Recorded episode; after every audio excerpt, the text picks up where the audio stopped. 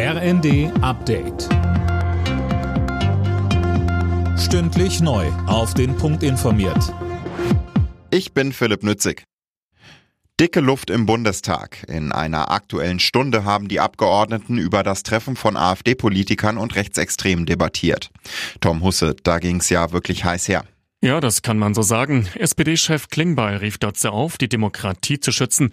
Die aktuellen Proteste würden zeigen, dass viele Menschen die Nase voll von der AfD hätten. Die Partei selbst reagierte empört und verwies auf die hohen Umfragewerte, vor allem im Osten. Die Wähler würden die Ampel abstrafen, sagte der AfD-Politiker Baumann. Ein weiteres Thema im Bundestag war die Agrarpolitik. Dabei kündigte Landwirtschaftsminister Özdemir neue Maßnahmen an, um die Bauern zu entlasten. Die Abschieberegeln werden verschärft. Der Bundestag hat mit den Stimmen der Ampelfraktion grünes Licht gegeben. Unter anderem können abgelehnte Asylbewerber künftig bis zu 28 Tage in Ausreisegewahrsam genommen werden, um zu verhindern, dass Abschiebungen im letzten Moment scheitern. Kritik kommt von der Opposition.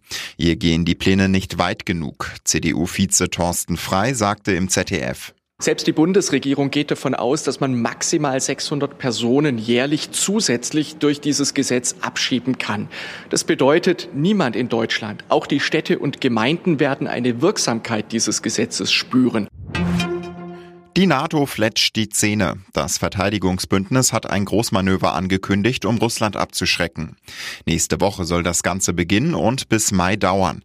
90.000 Soldaten will die NATO mobilisieren aus allen Bündnisländern und Schweden.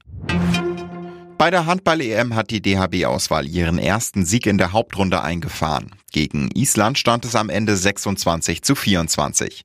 Überragender Mann auf der deutschen Seite war Torwart Andreas Wolf. Der nächste Gegner ist dann Österreich am Samstagabend. Alle Nachrichten auf rnd.de